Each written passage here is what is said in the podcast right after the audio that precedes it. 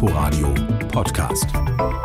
Zwischen Spree und Pariser Platz derzeit nichts als märkischer Sand, fein planiert. Jetzt sehen es die Berlinerinnen und Berliner mit eigenen Augen. Unter dem Pflaster liegt der Strand. Nicht nur die eiszeitlichen Dünen am Stadtrand bei den Baumbergen, sondern in der Mitte der Metropole. Und die verändert sich rasant. Na sagen wir mal, zumindest die Baugruben nehmen zu.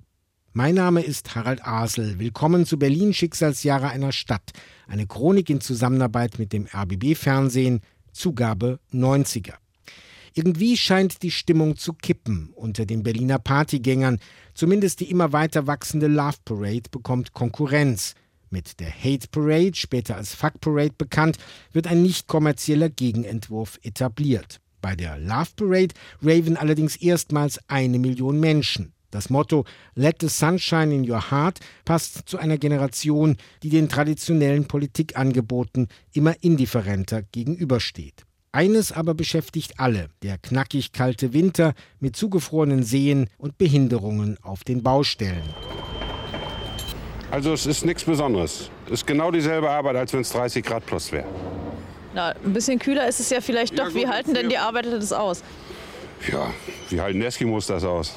Wenn es da minus 20 Grad war, dann waren auf dem Maifeld gefühlte minus 50 Grad, weil da zog dann ein Wind schön durch, äh, diese freie Fläche. Und äh, hat man so nach dem Training das Gefühl gehabt, dass das die Haut so ein bisschen abgeht. Axel Kruse muss sich warm anziehen. Nicht nur wegen der Temperaturen. Der Fußballprofi ist zum schwächelnden Club Hertha BSC zurückgekehrt und spielt in der zweiten Liga. Das Publikum macht sich rar. 4000 Leute im Olympiastadion, das ist hart. Das ist, da kannst du jeden Einzelnen mit Handschlag begrüßen. Der Sound ist auch ganz komisch dann und da habe ich gedacht, oh, das wird ein langer Weg. Äh, und dann wurden wir Schritt für Schritt immer äh, besser. Also der Druck war da, wir wollten unbedingt in die Fußball-Bundesliga aufsteigen. Flughafen Tegel, heute Nachmittag.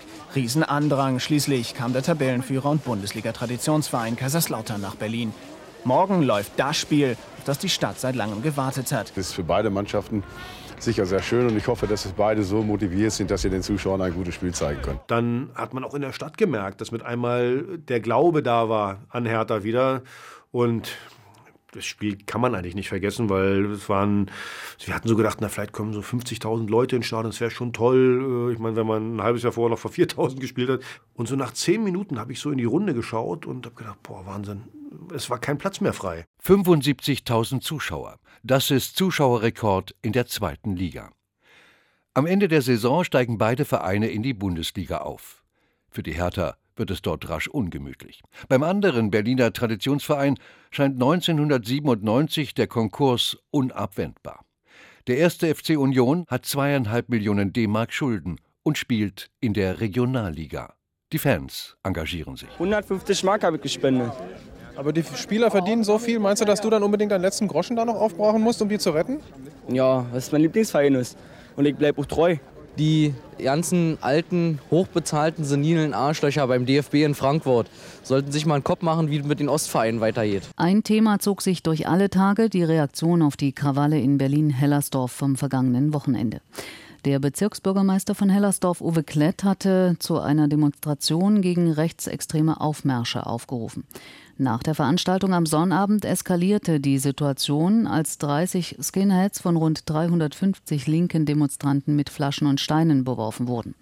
Im Bereich des Bahnhofs Wuhletal nahm die Polizei 100 Personen vorläufig fest. Heute Vormittag halb elf, Altmarzahn 64. Das Spezialeinsatzkommando der Polizei sucht den Täter. Ein junger Mann in Springerstiefeln hat mit einer Pumpgun auf den 62-jährigen Buchhändler Klaus B. geschossen. Auf der Straße vor dem Laden bricht der Angeschossene zusammen. Neben und über seiner Buchhandlung sind die Räume des PDS-Bezirksvorstandes und das Wählerbüro von Gregor Gysi. In diesem Moment war ich komplett schockiert.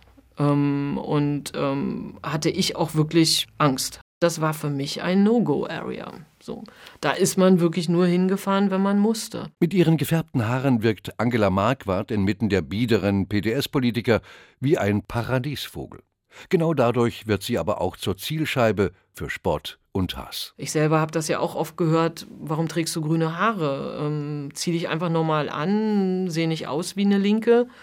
Ähm, dann tut ja auch niemand was. Also wo richtig so auch Debatten an uns herangetragen wurden, dass wir selber schuld sind, wenn wir ähm, sozusagen uns so angreif dass wir uns so angreifbar machen. Wie erst jetzt bekannt wurde, sind bereits am Montag Drohbriefe bei zwei antifaschistischen Organisationen eingegangen. In den mit Hakenkreuz verzierten Schreiben an die Edelweißpiraten und das antifaschistische Infoblatt droht eine bislang unbekannte deutsche Befreiungsfront Hellersdorf mit Vergeltung für die Angriffe der Linken am Wuhletal. Beigelegt war den Briefen eine Tüte mit Schwarzpulver. Das Berliner Abgeordnetenhaus hat den Landeshaushalt für das laufende Jahr mit den Stimmen von CDU und SPD verabschiedet.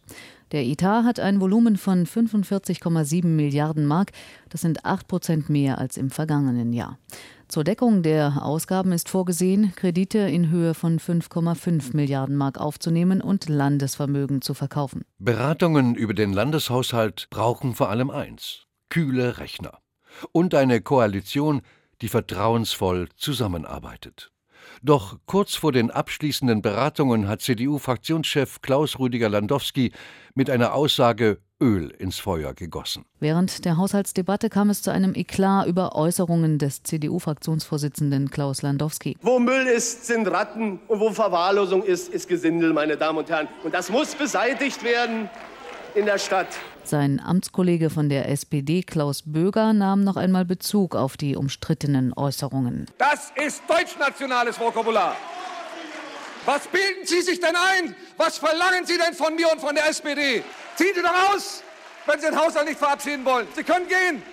Holen Sie sich doch Ihre Mehrheit, wo Sie holen wollen. Weder der Wortlaut meiner Rede, noch der Sachzusammenhang, noch der Duktus geben auch nur eine Deutung her, ich hätte Menschen mit Tieren oder gar mit Ratten verglichen. Das war nicht so, das wird nicht so sein, weder direkt noch assoziativ, meine Damen und Herren. Uns stört eigentlich einiges hier im Hochhaus, insbesondere Lärm und Schmutz. Und leider ist das so ab 89 doch arg schlimmer geworden. Etwa 13.000 Marzaner sind arbeitslos.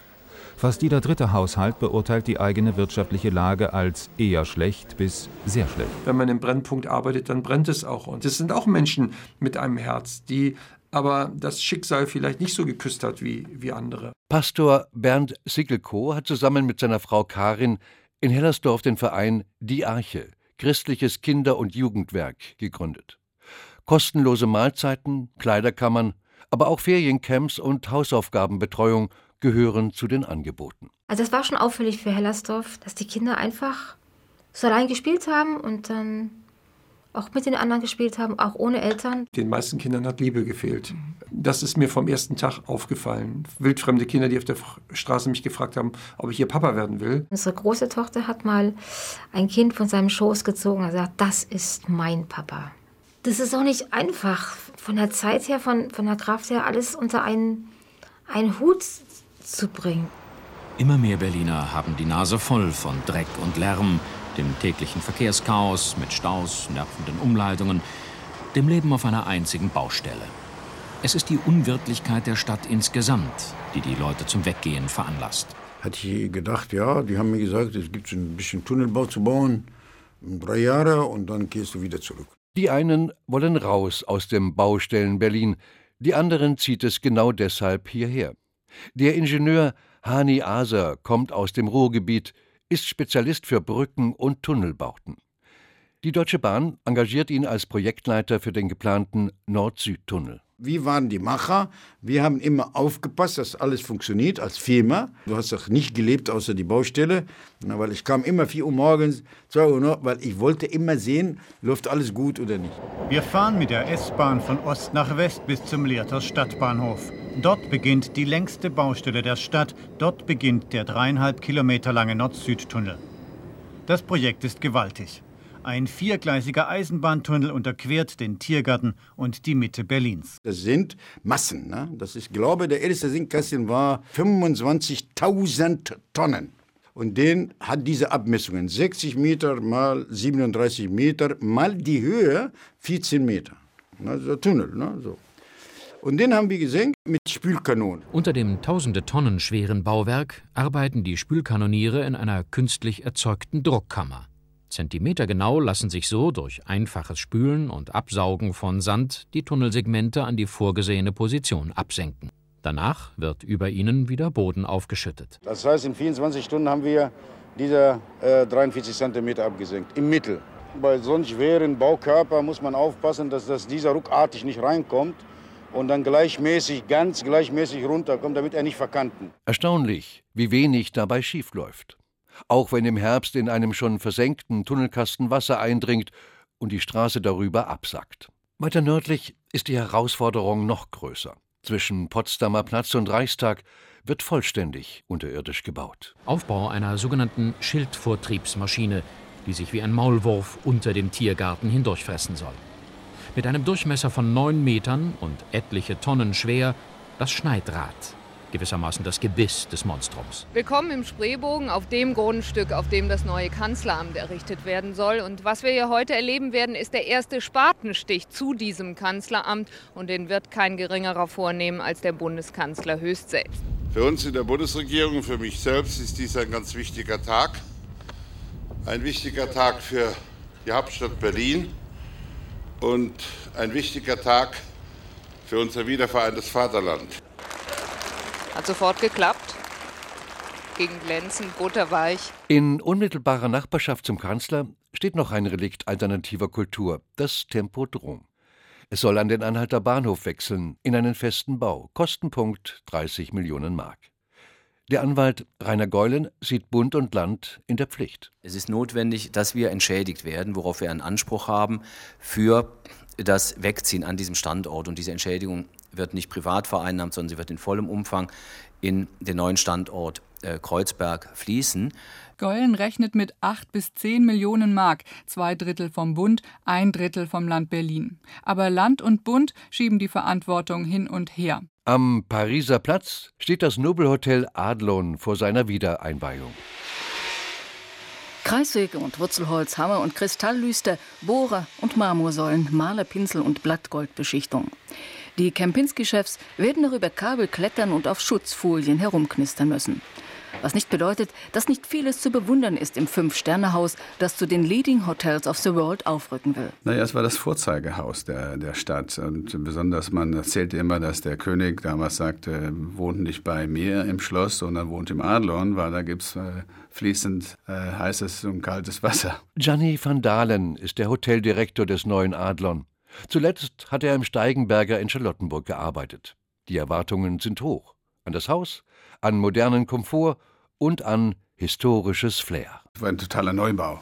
War ja nicht ein Stein da, der alt war.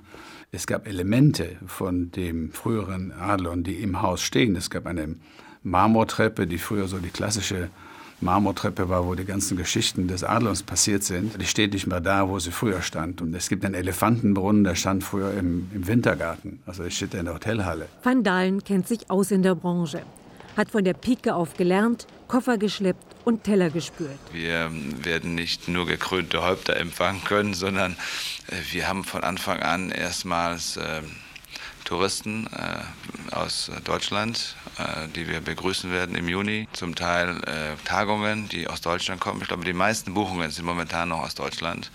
Für ganz normale Menschen, die also nicht besonders Bundespräsidenten sind oder sonst, sonst, sonstige Positionen haben. Das Gros fließt aber aus Staatsbesuchen. Erwartet werden Gäste aus Mexiko und Spanien, die neben erstklassigem Service auch den Lieblingsplatz des Direktors haben können. Das ist, sind die Räume, die das Brandenburger Tor überblicken und den Pariser Platz. Einfach himmlisch. Käme da nicht noch ein ganz irdisches Loch vor den Eingang?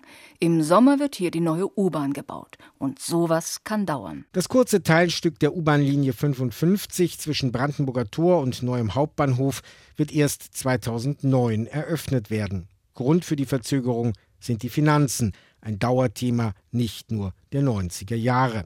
Der alte Plan, die Strecke bis zum Flughafen Tegel zu verlängern, ist längst fallen gelassen worden. Schließlich will man ja einen neuen Flughafen im Süden der Stadt bauen. Doch darum wird vor Gericht gestritten. Hatte man vor dem Mauerfall den Eindruck, in Berlin sei die Zeit stillgestellt, so erleben viele das Jahrzehnt danach als rasenden Stillstand und blicken lieber an den Himmel, wo der Komet Hale Bob mit großer Helligkeit zu sehen ist. Berlin, Schicksalsjahre einer Stadt. Leben ohne Mauer. Von Harald Asel und Jens Lehmann. Sprecher Uwe Müller.